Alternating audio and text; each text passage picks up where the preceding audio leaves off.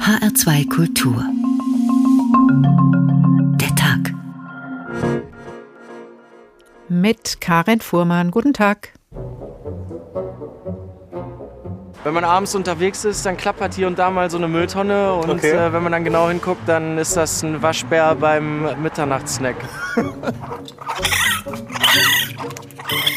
In Berlin leben mit rund 150 verschiedenen Arten an Vögeln mehr Arten als in den meisten der großen Vogelschutzgebiete in Deutschland. Es wird nicht mehr diese scharfe Grenze geben. Man wird also in der Stadt durchaus das Gefühl haben, das könnte also auch fast auf dem Land sein. Diese Verbreitung von Tierarten führt immer zu Spannungen. Also es sind Spannungsfelder in uns Menschen, aber auch sozusagen zwischenmenschlich. Das hängt immer auch natürlich da ganz davon ab, welche Erfahrungen wir mit Wildtieren gemacht haben. Wenn irgendwo ein Waschbär ein Haus mit einzieht, den Dachbereich oben mit einzieht, dass sie Dachziegel anheben und die Dämmung zerstören, da sind sie ganz schnell im fünfstelligen Bereich.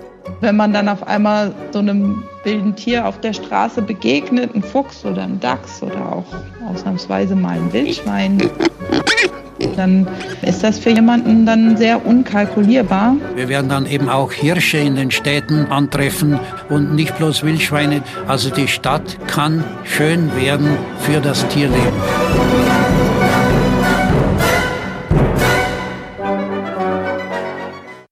Und sie ist es schon. Marder, Fuchs und Waschbär sind in unseren Siedlungen und Städten angekommen. Nilgänse und Nutrias haben sich angesiedelt und sogar der Goldschakal vermehrt sich in Deutschland. Nicht zu vergessen der Wolf. Während die einen sich über die Neuankömmlinge oder wieder stärker vertretene heimische Arten freuen, fragen sich andere, wie gehe ich mit dem Waschbär oder dem Wildschwein im Garten um?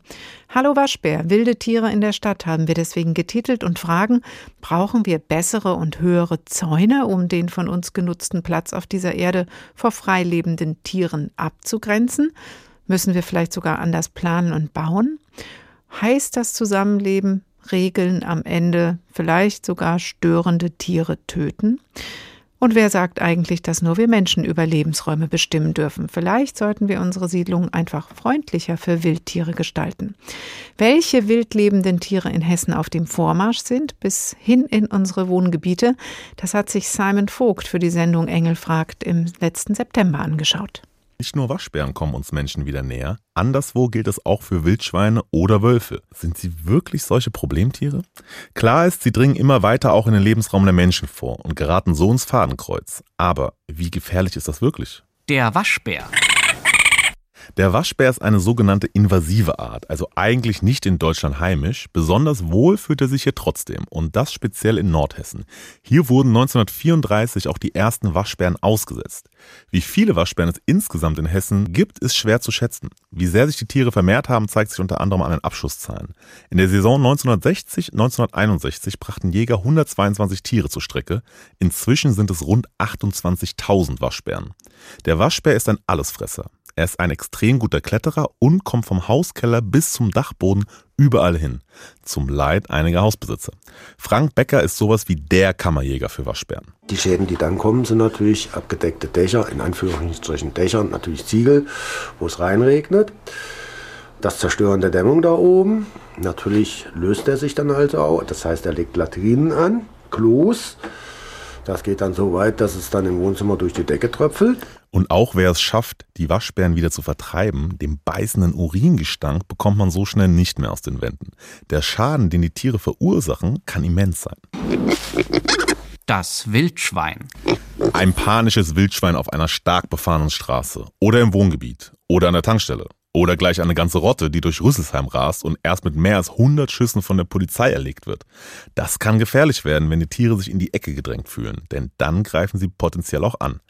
Dabei steigen die Jagdstrecken stetig. Waren es bis Anfang der 70er Jahre noch unter 10.000 Tiere, erlegen Jäger derzeit jährlich über 60.000 Wildschweine. Die Populationen steigen munter an. Der Klimawandel, milde Winter, Laubbäume tragen mehr Früchte und es wird mehr Getreide angebaut, zum Beispiel Mais. Das gibt nicht nur mehr Futter, sondern auch bessere Verstecke. Auch in der Stadt fühlen sie sich wohl. Es gibt ein reichhaltiges Buffet aus Pflanzenzwiebeln oder Essensresten, dazu meist einen Freifahrtschein, sprich das Jagdverbot, das in Siedlungsgebieten herrscht. Im mittelhessischen Dillenburg war die Lage vor einigen Jahren besonders drastisch. Mittlerweile haben wir sogar so einen Schafselektrozaun, aber selbst den reißen die einfach wieder ab. Man ist zwar schon irgendwie froh, dass man so auch nah an der Natur ist, aber ich meine, so nah will man die natürlich auch nicht da bei sich haben. Und was halt wirklich auch, man traut sich eigentlich abends mit dem Hund oder sowas nochmal, um nochmal in den Garten zu gehen, ist eigentlich nicht mehr möglich. Das ungute Gefühl, sich nicht mehr frei in der Natur bewegen zu können, löst auch dieser Rückkehrer in einigen Menschen aus. Der Wolf. In ganz Deutschland leben nach den vorläufigen Angaben des Bundes im Monitoringjahr 2020-2021 insgesamt 113 Rudel, ein Paar und neun Einzeltiere. Und die haben Hunger, auch auf Weidetiere. Für 2020 wurden deutschlandweit 942 Wolfsübergriffe auf Nutztiere berichtet. Dabei wurden rund 4000 Tiere verletzt oder getötet. Das heißt auch, pro Schäfer können das Dutzende Tiere sein. Wenn Wölfe besonders viele Weidetiere reißen oder Menschen nahe kommen, können sie zum Problemwolf deklariert und abgeschossen werden, obwohl sie eigentlich unter Artenschutz stehen. In Niedersachsen beispielsweise war das 2021 schon zweimal der Fall und führte zu großen Kontroversen.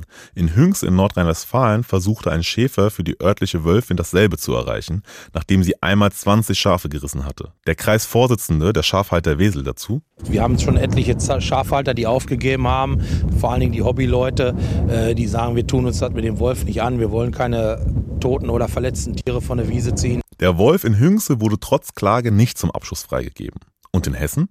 Da gibt es insgesamt fünf Wolfsterritorien mit einer Wolfsfamilie und vier Einzeltieren. Besonders gierig auf Nutztiere sind die bisher aber noch nicht.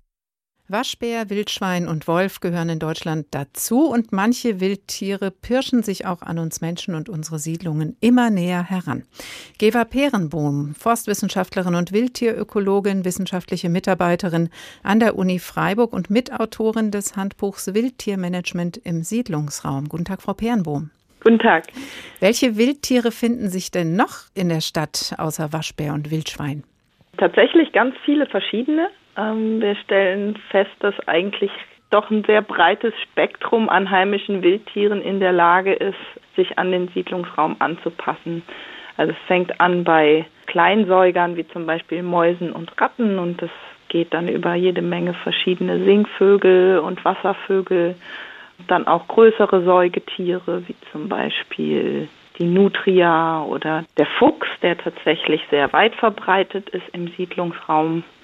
Eichhörnchen, also die, ich könnte die Liste jetzt mhm. ganz ja. lang machen, aber tatsächlich äh, stellen wir fest, dass doch eher immer gewöhnlicher wird, dass Wildtiere sich auch an den Siedlungsraum anpassen. Also die Liste von Arten, die nicht im Siedlungsraum vorkommen, ist, glaube ich, kürzer. Oh, wow. Das heißt aber auch, sich an den Siedlungsraum anpassen, das heißt, die dringen auch vor bis in die Stadt hinein oder doch eher so nur in die Randgebiete?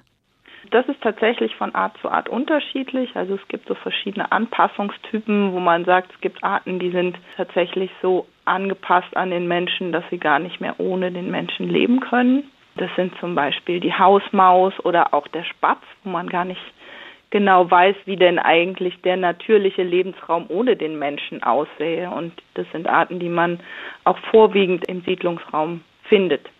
Dann gibt es andere Arten, die sind dann eher so generalistisch, die schaffen es dann auch, ins Zentrum vorzudringen, zum Beispiel der Fuchs oder auch der Waschbär, weil die einfach so flexibel in ihrer Nahrungswahl und in ihrer Anpassungsfähigkeit sind dass die dann nicht nur in den Randbereichen vorkommen. Aber tatsächlich ist es so, dass die Randbereiche doch meistens am attraktivsten sind für solche Arten, weil sie da nämlich beides haben. Also da haben sie die Vorteile vom ländlichen Raum, was die Nahrungssuche angeht, aber auch die Vorteile vom Siedlungsraum.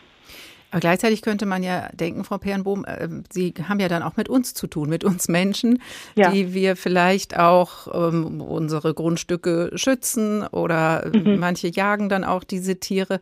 Also was lockt die doch so nah in unseren Lebensraum, dass sie den anderen verlassen? Ja, man kann sich überlegen, weshalb leben wir Menschen denn eigentlich in der Stadt? Was zieht uns denn in die Städte? Das ist, weil wir da schöne Wohnungen haben, weil wir hier äh, kurze Wege haben, genug zu essen haben, den Laden ums Eck. Und so ähnlich geht es den Wildtieren auch. Gerade diese generalistischen Arten, die haben ein unglaublich hohes Nahrungsangebot in der Stadt. Das ist dann hier der Komposthaufen, da der Schulhof, hier die bewässerte Wiese, wo viele Regenwürmer drin sind. Das ist so das eine und zum anderen gibt es einfach auch sehr viele Strukturen, wo die Tiere unterschlüpfen können. Und über Generationen haben die jetzt gelernt, wie der Mensch sich verhält und wie man dem dann auch gut aus dem Weg geht oder sich auch mit dem arrangiert. Stichwort dem Mensch aus dem Weg gehen. Können wir uns darauf verlassen, wenn wir diesen Tieren begegnen, so einem Waschbär oder einem Fuchs mitten in der Stadt, dass der dann schon aufpasst, dass wir uns nicht zu nahe kommen? Oder muss man sich da auf eine bestimmte Art und Weise verhalten? Also in den meisten Fällen schon. Es gibt bestimmte Ausnahmen, wo man sieht, dass die Tiere vielleicht von ihrer Geschichte her gelernt haben, dass es bei Menschen irgendwas zu holen gibt. Das sind dann meistens Tiere, die gezielt gefüttert wurden und gezähmt, die haben dann oft keine natürliche Scheu vor dem Menschen. In der Regel heißt es, wenn man einem Wildtier begegnet, kann man eigentlich davon ausgehen, dass das Tier zuerst das Weite sucht und man soll auf keinen Fall sich dem Tier nochmal aktiv nähern, das versuchen anzulocken oder zu streicheln und nicht in die Enge treiben. Mhm. Ist es dann was, äh, über das wir uns grundsätzlich freuen können, wenn die Tiere auch in unsere Lebensräume vordringen? Weil auf der anderen Seite wird ja beklagt, wir verlieren viele Arten durch die Art, wie wir leben. Das mhm. heißt, ähm, wenn die neue Lebensräume gewinnen, dann schützen wir auch Arten? Mit Sicherheit. Also es gibt auch im Siedlungsbereich sehr viele Arten, die auf den äh, Listen für bedrohte Arten stehen. Das sind vor allem zum Beispiel Fledermäuse oder verschiedene Singvögel. Mir fällt da zum Beispiel der Mauersegler ein, dessen Zahlen stark abnehmen. Oder hier in Freiburg zum Beispiel haben wir eine große Alpenseglerpopulation, die hauptsächlich in Gebäuden brütet. Und das ist dann doch schon auch sehr spannend. Da kann der Mensch auch aktiv was für tun, um solche Arten zu unterstützen, indem man zum Beispiel seinen Garten, wenn man denn einen hat, naturnah bewirtschaftet oder äh, am Haus Nisthilfen anbringt für solche Arten. Das klingt beim Mauersegler ganz sympathisch. Ähm, da kann ich mir auch vorstellen, dass da der Streit, äh, soll man sie töten oder das Zusammenleben regeln, wahrscheinlich nicht so heftig ist. Der läuft bei anderen dann schon heftiger, beim Wolf sowieso, aber auch zum Beispiel beim Waschbär ist die Frage, will man den dulden? Kann man diese Frage überhaupt allgemein beantworten für das Thema wilde Tiere in der Stadt? Ich denke, das ist immer so eine Abwägungssache. Ja, ich bin persönlich eine Freundin von dem äh, Prinzip Leben und Leben lassen. Es kommt aber auch vor, dass gewisse Schäden entstehen. Und da ist es eigentlich auch Aufgabe der städtischen Verwaltungen für den Siedlungsraum, sich zu überlegen, wie gehen wir denn mit solchen Fällen um. Und das haben wir zum Beispiel auch in unserem Handbuch näher behandelt. Und ich denke, da muss man einfach sich ja so eine Eskalationsskala überlegen. Im ersten Schritt, was ist denn mein Konflikt? Wie groß ist der Schaden, der da durch das Vorhandensein des Wildtieres oder das durch das Verhalten des Wildtieres entsteht? Durch welche Maßnahmen kann ich denn dieses Verhalten so steuern, dass dieser Konflikt entschärft wird? Und am Ende dieser Eskalationsstufe kann dann auch mal stehen, dass man da vielleicht einzelne Individuen wegfängt und erlegt. Aber dafür müsste man vorher erstmal geguckt haben, was denn eigentlich sonst an Maßnahmen das Repertoire bietet, damit das Wildtier vielleicht doch auch konfliktfrei in unserer Nachbarschaft leben kann. Was wilde Tiere in unseren Lebensräumen suchen und wie man dann mit ihnen umgehen kann. Geva Perenbohm, Forstwissenschaftlerin und Wildtierökologin und Mitautorin des Handbuchs Wildtiermanagement im Siedlungsraum. Ganz herzlichen Dank. Hallo Waschbär, wilde Tiere in der Stadt. Der Tag in H2 Kultur.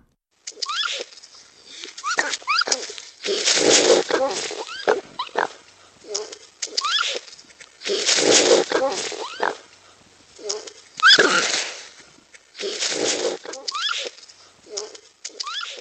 Und haben Sie es erkannt? So klingt der, der Waschbär. Und was macht die Siedlungen und Städte eigentlich so attraktiv für ihn und andere wildlebende Tiere? Zum Beispiel der Supermarkt um die Ecke, hat die Wildtierökologin Geva Perenbohm eben darauf geantwortet, so wie für uns Menschen. Noch dazu haben wir Menschen aber den ursprünglichen Lebensraum wildlebender Tiere verändert. Mit welchen Folgen, das hat sich Renate Müller angeschaut. In der Stadtflucht der Tiere scheinen sich die beispiellosen Eingriffe des Menschen in die Natur zu offenbaren. Ebenso wie in der Klimakatastrophe oder im Flächenfraß.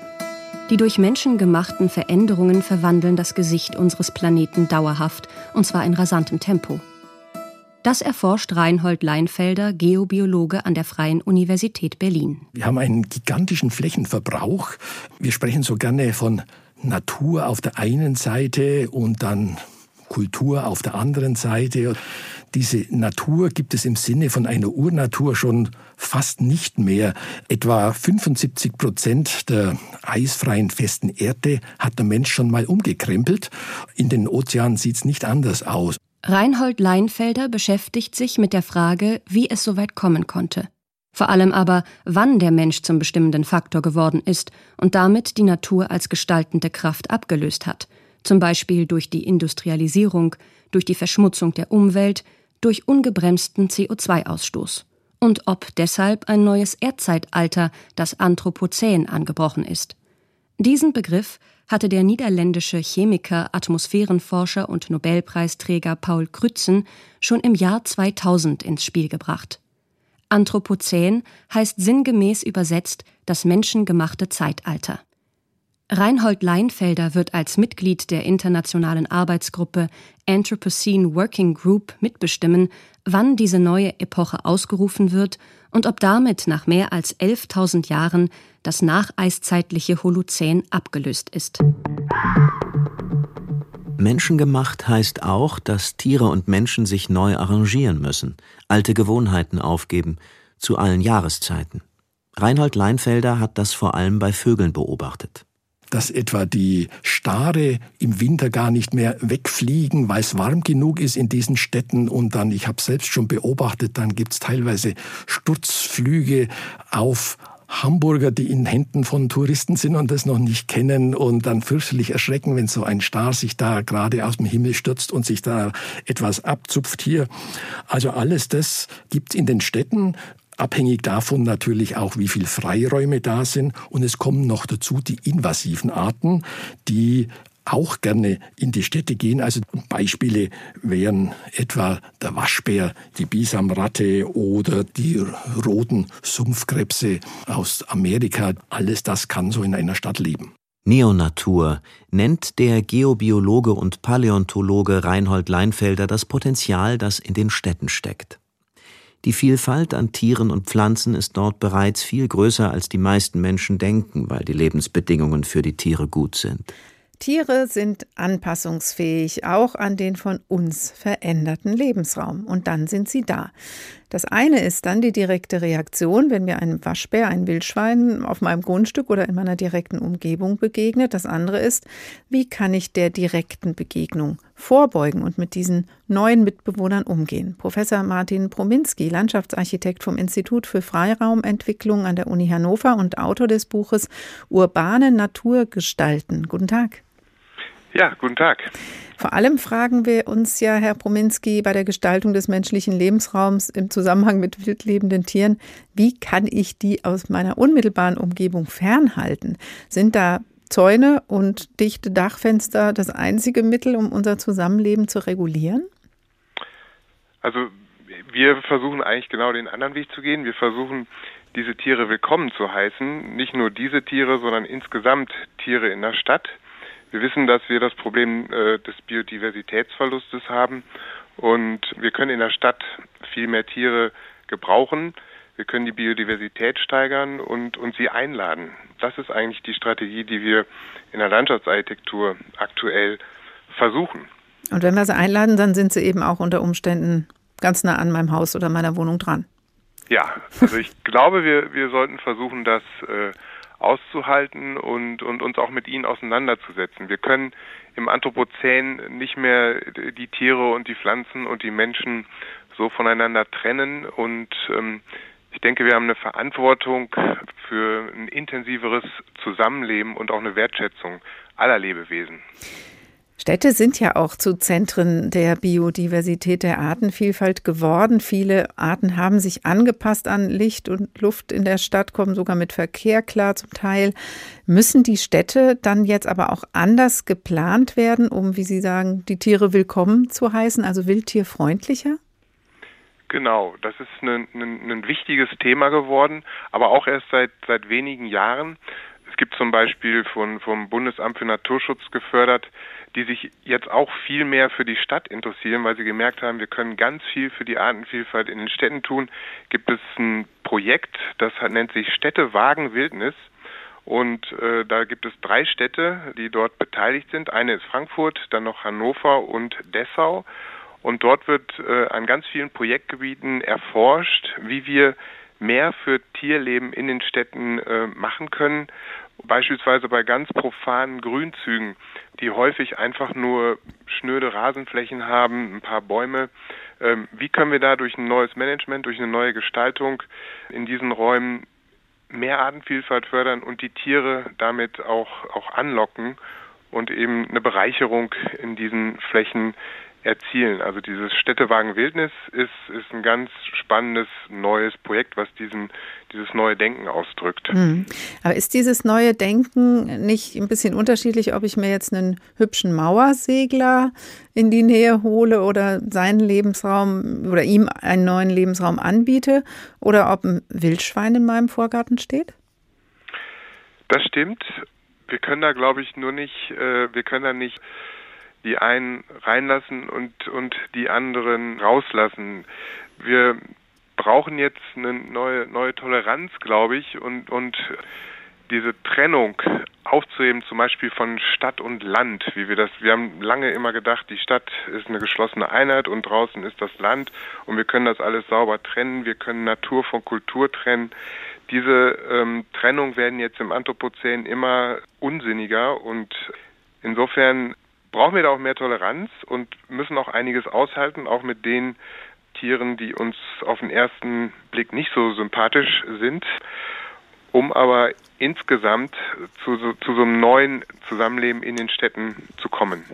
Aber müssen wir nicht auch zum Schutz der Tiere Siedlungen so planen, dass sie uns auch zu ihrem Wohl nicht zu nahe kommen? Also so ein Wildschwein auf der Autobahn ist ja für das Wildschwein auch nicht gut.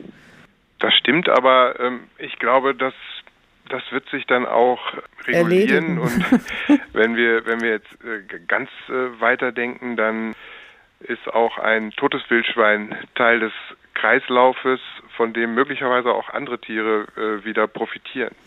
Ist aber ein bisschen gefährlich, oder die Lösung? Ja, vielleicht äh, wird unser Leben im Anthropozän auch ein bisschen gefährlicher. Das kann gut sein. Aber kommen wir mal vielleicht von dem großen und lästigen und auch gefährlichen Wildschwein weg und denken an den hübschen, niedlichen Igel. Braucht der denn auch unsere Hilfe? Ja, da gibt es ganz neue Forschungsrichtungen. Die nennt sich, eine davon nennt sich Animal Aided Design.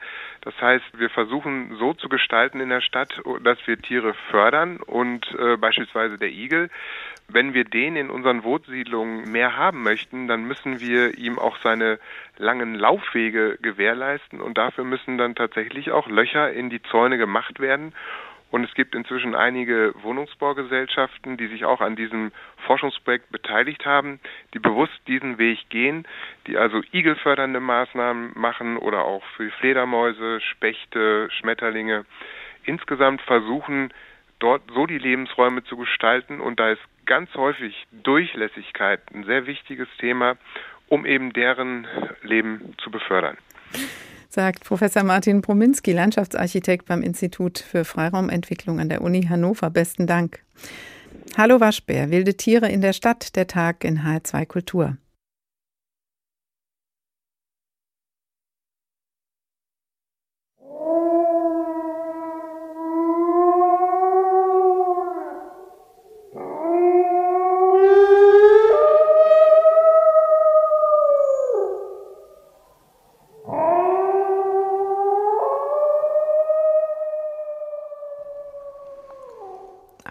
Die, die sich über neue oder wiederkehrende Arten freuen, sogar in unseren Wohngebieten, haben Respekt vor direkten Begegnungen und das ist gut so. Das gilt vor allem für den in unseren Vorstellungen oft noch bösen Wolf, den wir gerade gehört haben. Tatsächlich sind direkte Begegnungen mit dem Wolf sehr selten und so unwahrscheinlich, dass selbst die, die sich dafür auf die Pirsch legen, sich glücklich schätzen können, dem Tier ab und zu in direkter Anschauung zu begegnen. Und die wissen auch, wie Tierfotograf Axel Gomille, wie man sich im Falle eines Falles zu verhalten hat. Melina, Melina Pieper hat ihn getroffen, nicht den Wolf, aber den Fotografen, und hat ihn gefragt, was tun. Also ich würde empfehlen, sich freuen. Tierfotograf Axel Gomille bereitet eine Begegnung mit einem Wolf lange vor. Den Ort, an dem er auf das Tier wartet, wählt er ganz genau aus. Er sucht Spuren und platziert sich dann am Rand einer Freifläche im Wald, in Tarnausrüstung und möglichst regungslos. Und dann drückt er im richtigen Moment auf den Auslöser der Kamera. Mehr als 300 Mal hat Axel Gomille schon Wölfe in ganz Deutschland gesehen und fotografiert. Zwar vor allem in Ostdeutschland, aber auch in Hessen leben inzwischen wieder Wölfe. Fünf hessische Wolfsgebiete gibt es. Eins davon ist dazugekommen, weil im Odenwald ein Wolf als sesshaft bestätigt wurde. Fotograf Axel Gomille hat einen Tipp für alle, die einem Wolf begegnen sollten. Eine Begegnung mit einem Wolf ist extrem unwahrscheinlich.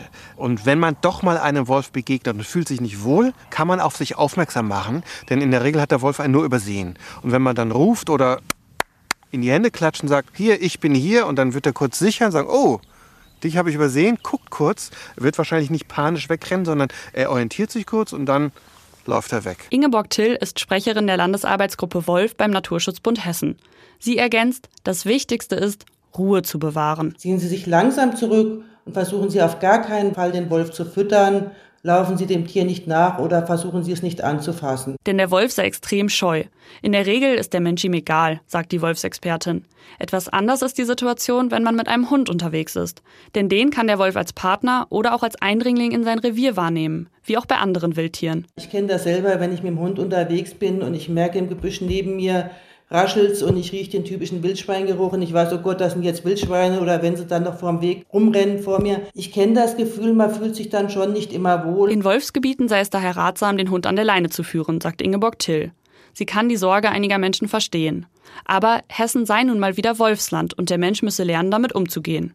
Und trotzdem, einem Wolf zu begegnen, das ist im Alltag erstmal ein Schreck.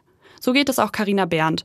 Sie lebt in Schlangenbad im Rheingau-Taunus-Kreis, da wo das Wolfsmonitoring des Landes Hessen zwei neue Wölfe mit einer Kamera entdeckt hatte.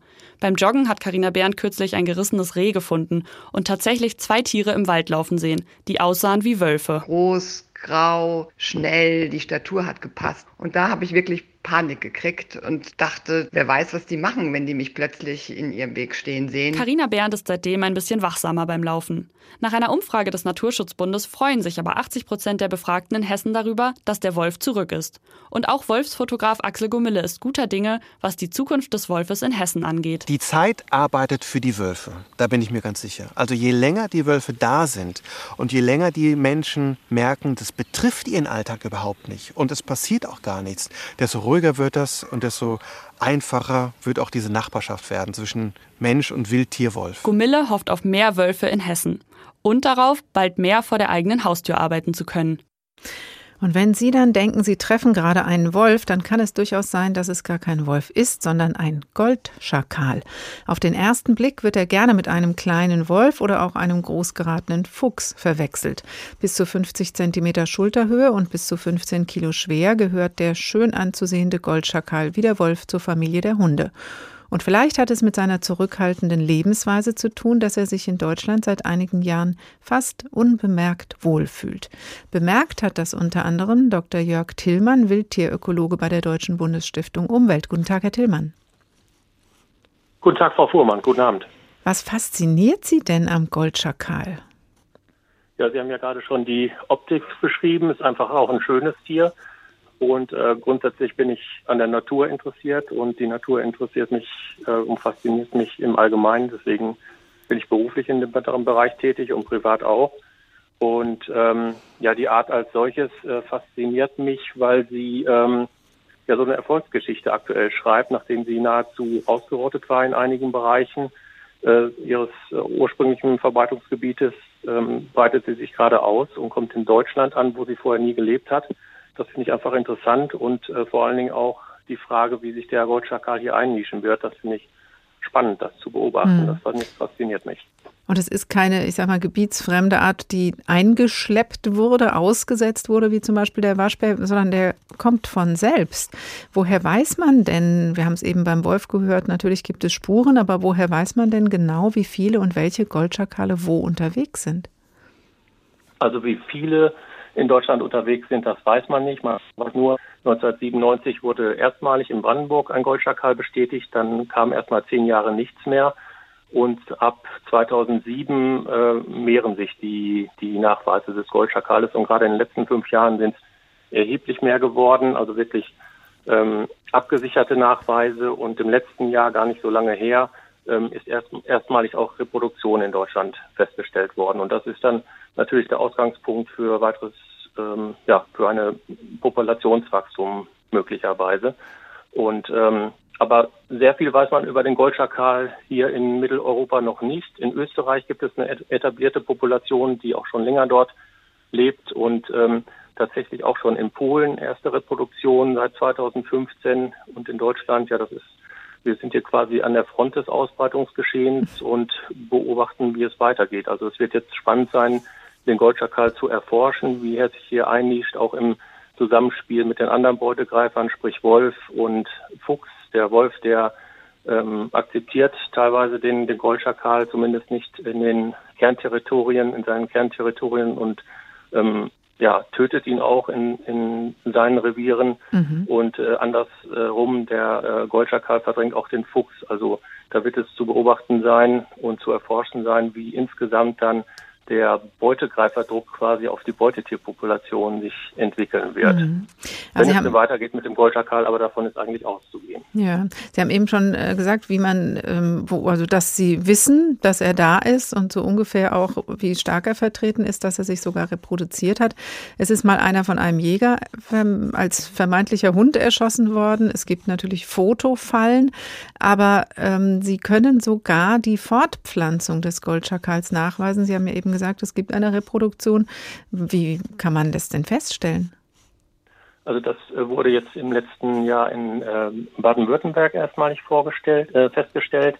Und zwar per Fotofallen wurden, ähm, wurde ein Paar festgestellt und auch über die entsprechenden ähm, oder über genetische äh, Untersuchungen von Losung, sprich von Kot, der wurde untersucht und so konnte man feststellen, dass dort ein Paar, ein Goldschakal-Paar vorhanden war und auch Welpen äh, wurden dort nachgewiesen. Das heißt, da ist im, in der kommenden Saison äh, vermutlich, wenn die Tiere den über Winter überlebt haben, aber da, davon ist eigentlich auszugehen, ähm, wird es da weitere Reproduktion mhm. geben. Mittler ja, mittlerweile soll er in zehn Bundesländern ähm, gesehen oder zumindest nachgewiesen worden sein, wie auch immer. War schon länger auf dem Vormarsch. Äh, hat Sie das überrascht? Ähm, äh, zunächst mal äh, schon, also wie gesagt 1997 erstmaligen Nachweis, dann lange Zeit nicht mehr. Aber wenn man sich die Ausbreitung anschaut, ist die sehr dynamisch. Auch im äh, anderen europäischen Ausland, also in Österreich, ähm, ist er schon vor einigen Jahren angekommen und reproduziert, ich glaube seit 2007 dort. Dann ähm, dort ist er auch ein Neubürger, also als neue Art eingewandert, aber auf natürliche Art und Weise eingewandert im Gegensatz zu, zu Waschbär oder Marderhund, die eingebracht wurden vom Menschen. Und in Ungarn beispielsweise, da kam er auch ursprünglich vor, wurde dort aber weitestgehend ausgerottet, genauso wie in Bulgarien und Rumänien. Und da gab es dann nur Reliktpopulationen in irgendwelchen entlegenen Gebieten, äh, wo Vergiftungsprogramme in den 50er, 60er Jahren ähm, des vergangenen Jahrhunderts nicht, nicht griffen. Und aus diesen äh, Reliktpopulationen hat sich der Goldschakal, nachdem die Vergiftungsprogramme dann eingestellt wurden, Goldschakal teilweise auch unter Schutz gestellt wurde und auch sein ähm, Antagonist, der, der Wolf, äh, weitgehend ausgerottet wurde, da ist der äh, Goldschakal dann in dieser Situation durchgestartet und hat seinen ehemaligen Lebensraum komplett wieder eingenommen. Mhm. Und, ähm, und darüber hinaus breitet er sich aus. Also ist schon bis in Finnland nachgewiesen worden, im Baltikum ähm, äh, reproduziert er, da gibt es Populationen. Und äh, in Holland, in Frankreich sind erste Individuen da, äh, festgestellt worden, genauso wie in Dänemark. Also ist eigentlich nicht überraschend. Ja, ist nicht so, dann doch ja. nicht so richtig überraschend, dass er in Deutschland jetzt auch so gut vertreten ist. Herr Tillmann, Sie haben eben schon gesagt, der Goldschakal äh, ist eben ein Beutegreifer, frisst unter anderem kleine Säugetiere, Vögel, deren Gelege und damit eigentlich in Konkurrenz zu anderen Beutegreifern wie Wolf, Luchs und Fuchs. Sie haben auch schon beschrieben, dass der Wolf da gar nicht so einverstanden ist, dass der Goldschakal sich über denselben Fressnapf beugt. Was bedeutet genau. denn die Wiederkehr dann des Goldschakals insgesamt für die Tiere? Tierwelt und für die Ökosysteme?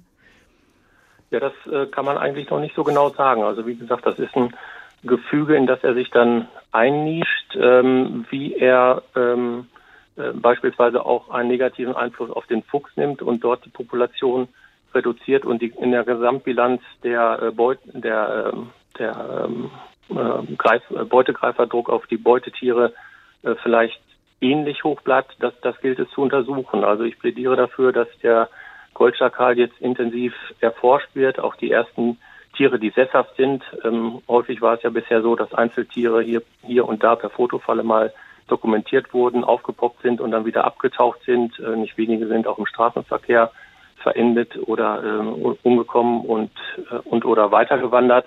Und äh, jetzt gibt es eben in Baden-Württemberg ähm, offensichtlich sesshafte Goldschakale, eine Familiengruppe. Und da bietet es, bietet es sich an, äh, direkt forschend einzusteigen, zu telemetrieren, das heißt die Tiere zu besendern, um zu schauen, wie die raumzeitliche Nutzung ist mhm. und ähm, letztendlich auch, was äh, für Beutetiere ähm, ähm, ergriffen werden oder gefressen werden. Das kann man dann über Codanalysen, äh, Losungsanalysen machen oder über direkte mhm. Beobachtung. Ähm, das wäre natürlich sehr sinnvoll, um das einordnen zu können. Also im benachbarten Ausland, in Polen ähm, beispielsweise, hat der Goldschakal auch äh, gleich eine Jagdzeit bekommen, genauso wie im Baltikum und in Ungarn ist es so, dass alljährlich schon an die 10.000 Goldschakale pro Jahr äh, alljährlich ähm, erlegt werden. Ah ja, das ist das jetzt muss man sich dann zukünftig überlegen, wie man meine nächste Frage gewesen. Also Sie sagen beobachten, ja, und sind im Moment äh, freudig erwartend, dass es mehr werden. Muss man denn auch eingreifen unter Umständen? Ja, das wird die Zukunft zeigen. Also letztendlich ist es eine Art, die ähm, äh, nach der EU äh, FFH-Richtlinie ähm, im Anhang 5 steht. Damit ist äh, für die entsprechenden EU-Staaten ähm, ein guter, günstiger Erhaltungszustand der jeweiligen Art oder dieser Art dann herzustellen und zu bestätigen.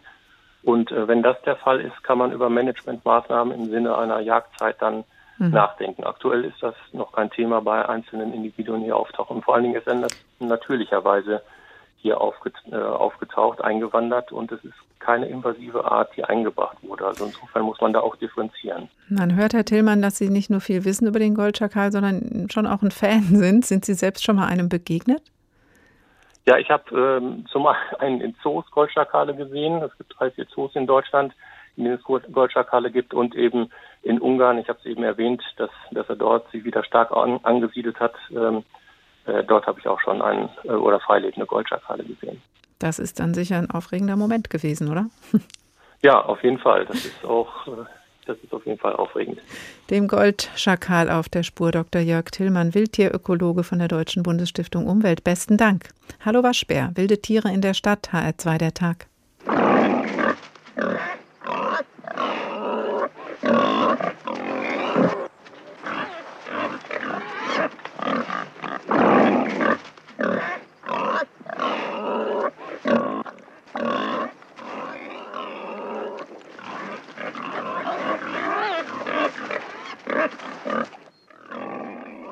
Das war Hallo Wildschwein. Wildtiere wie diese Wildschweine dringen in unsere Lebensräume vor und wir befinden uns zwischen Sorge um unsere Gärten, Balkone, Vorräte und der offenen Lebensweise rund um unseren Wohnraum und Neugier und Faszination.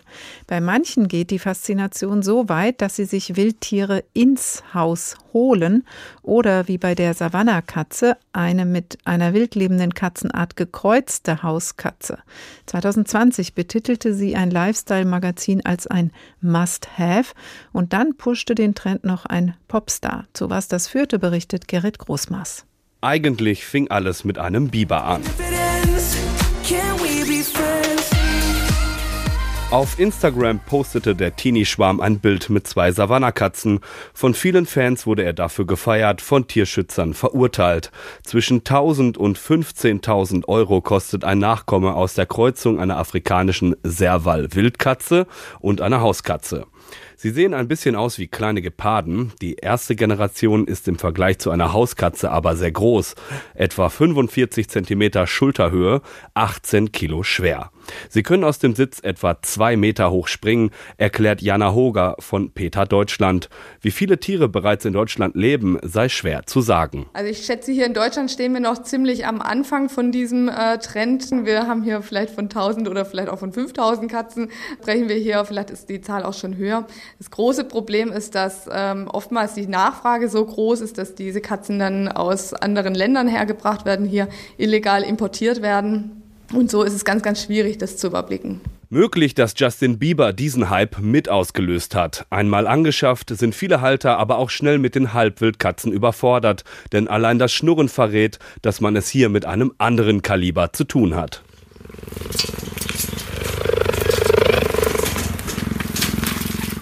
Und so landen sie letztlich oft in Tierheimen, sagt die Tierschützerin, denn Savannakatzen haben noch ein ganz anderes Revierverhalten. Die urinieren dann in der ganzen Wohnung, äh, urinieren die äh, Sofas oder die Vorhänge an und das passt natürlich vielen Menschen nicht. Das heißt, sie wollen dann eben ganz schnell gucken, wie werde ich das Tier wieder los und dann sind eben unsere Tierheime oder Auffangstationen äh, die nächste Station, die dann eben da helfen muss und das heißt, die sind häufig überfüllt, auch gerade mit vielen anderen exotischen Tieren, äh, die hier äh, häufig in Deutschland gehalten werden. Und da sehen wir ein riesengroßes Problem. Wenn man jetzt sich überlegt, ich bin vielleicht zu Hause und habe diese Katze bei mir in meinem Haushalt, ist es tatsächlich eine große Gefahr für andere Haustiere, die ich vielleicht Kaninchen beispielsweise oder Meerschweinchen, wenn da noch äh, andere Kleintiere in meinem Haushalt leben, dass die zum einen gefährdet sind, aber natürlich auch die Menschen, die in dem Haushalt leben, denn oftmals ist es so, ja, die Katze, wenn sie angeschafft wird, ist sie noch relativ klein, steht noch vor der Pubertät. Und wenn die sich dann mal entwickelt haben, ausgewachsen sind, dann stellen sie tatsächlich auch häufig in Gefahr äh, für den Menschen dar. Für kleine Kinder kann das auch zu sehr gefährlichen Verletzungen führen. In Deutschland ist die Haltung von exotischen Tieren ohnehin extrem schlecht geregelt.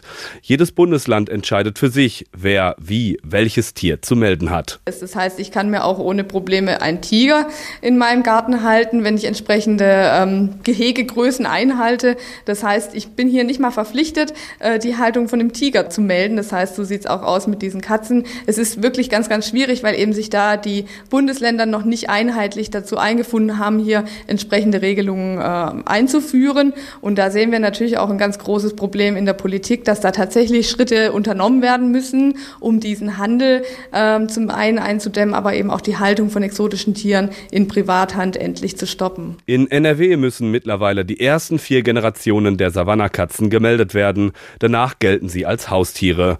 Aber auch dann ist ihr Verhalten noch sehr von ihren Artgenossen in Afrika geprägt. Und was die Hauskatze über tausende von Jahren an Domestizierung erfahren hat, wird eine Wildkatzenmischung sicherlich nicht in ein paar Generationen verinnerlichen.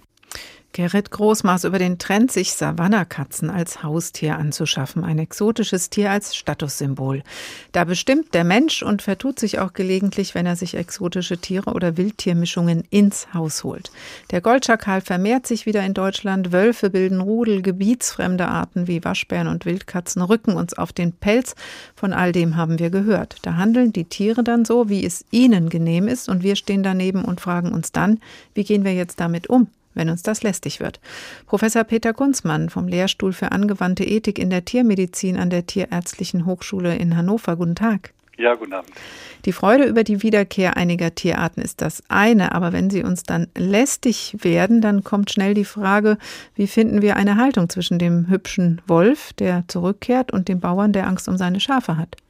Ja, also zum einen, es ist natürlich auch äh, eine Menge an Positiven drin, also was die Vorredner schon gesagt haben, Tiere bereichern unsere Lebenswelt. Und da wollte ich an der Stelle auch nochmal sagen, sie haben natürlich auch einen ästhetischen Reiz für viele Menschen. Und in aller Regel freuen wir uns ja, dass sie da sind.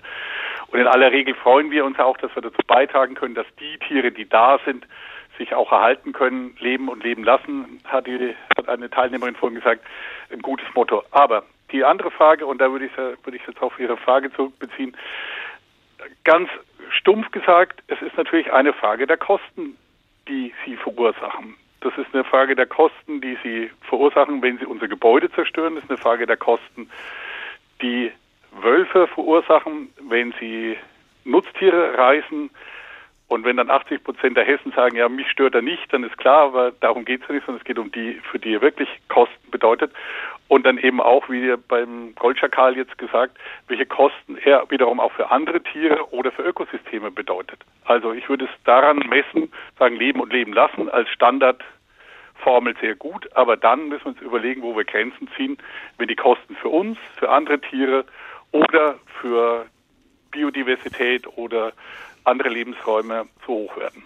Kann es dann sogar im Sinne der Tiere sein, sie nicht sich selbst zu überlassen, also dass man eben regulierend eingreift, um denen sogar am Ende des Tages was Gutes zu tun?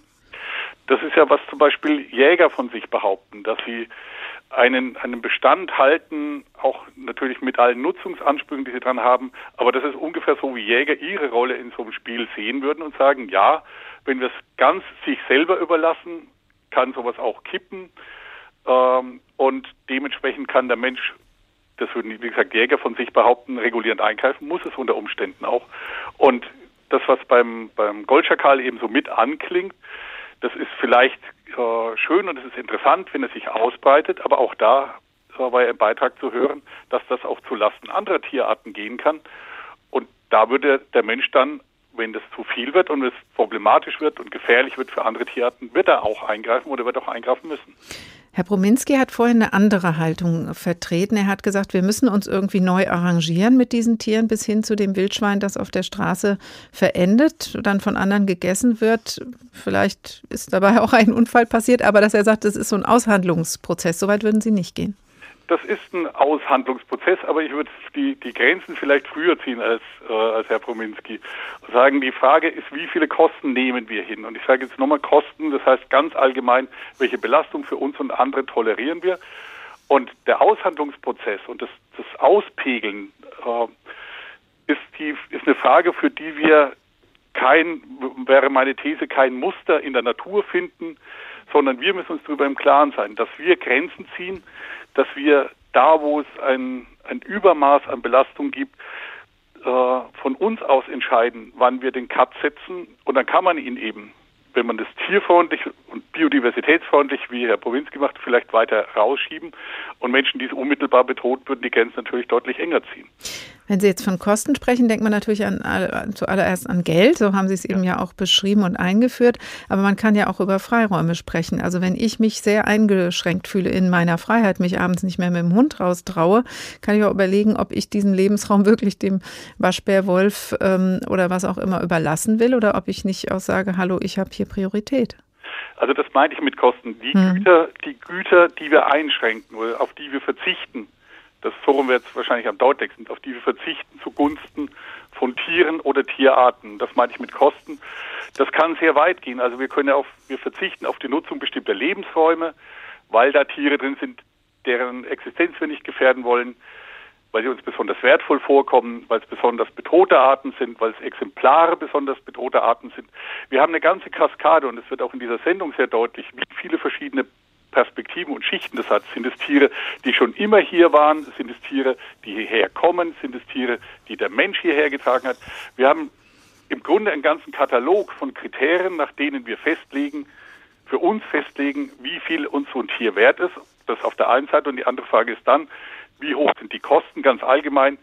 Ärgert es mich nur, äh, dass, dass ein, ein, ein Tier äh, irgendwo äh, sein Geschäft macht, ärgert es mich nur, dass, dass ich mich da bedroht fühle oder geht es tatsächlich um etwas Substanzielles und da meine ich, äh, müssen wir uns darüber im Klaren sein, dass wir diejenigen sind, die da die Grenzen ziehen und dass uns die Natur dabei nicht hilft. Und meine These wäre auch, dass wir da keinen einheitlichen Katalog haben, wo wir äh, ganz klar sagen, wo auf dieser Waage die Grenze ist zwischen dem, was wir tolerieren sollten, dem, was wir tolerieren müssen und dem, was wir nur tolerieren hm. wollen.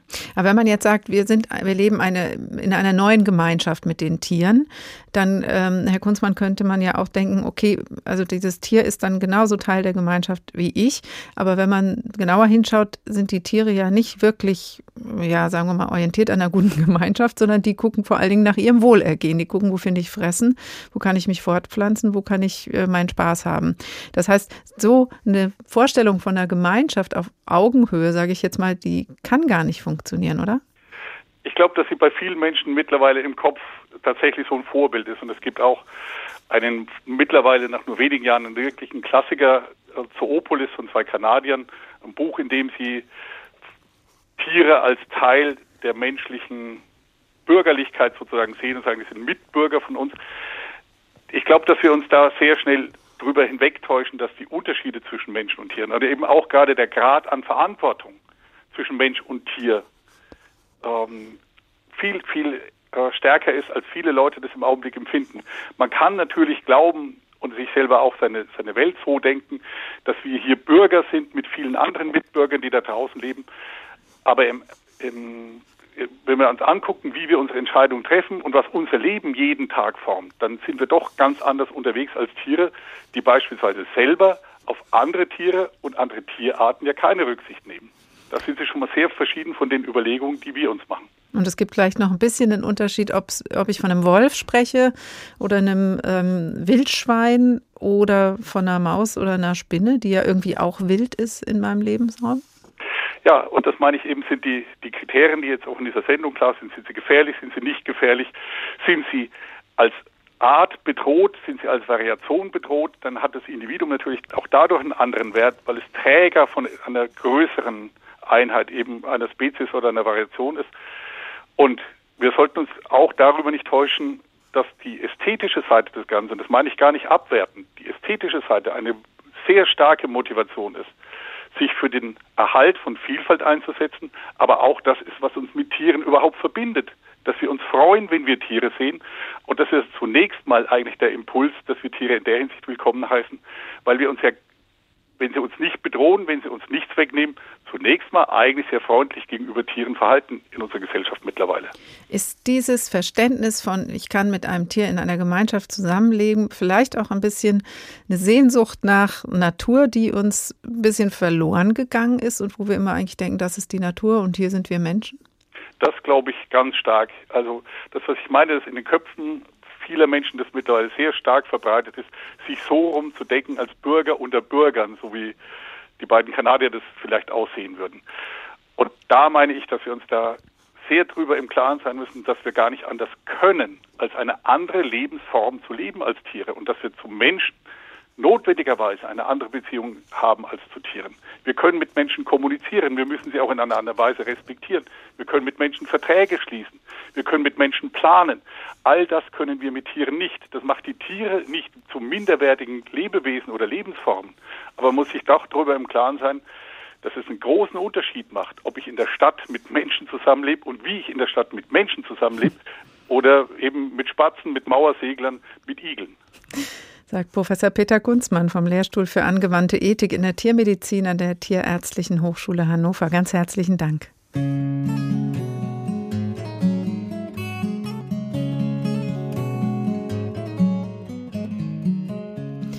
Und das war der Tag für heute über unser neues Zusammenleben mit unter anderem wilden Tieren, sogar in der Stadt. Und wir haben gemerkt, wie sehr der Mensch bestimmen soll über den Lebensraum der Tiere, bleibt umstritten.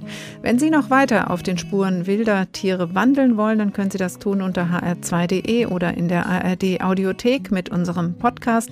Dort finden Sie all unsere Sendungen der Tag HR2, auch diese. Das Tagteam dieser Woche verabschiedet sich. Oliver Glab, Hadija Haruna, Ulrich Sonnenschein und Dorothea Schuler. Ich heiße Karin Fuhrmann und wünsche Ihnen noch einen schönen Abend.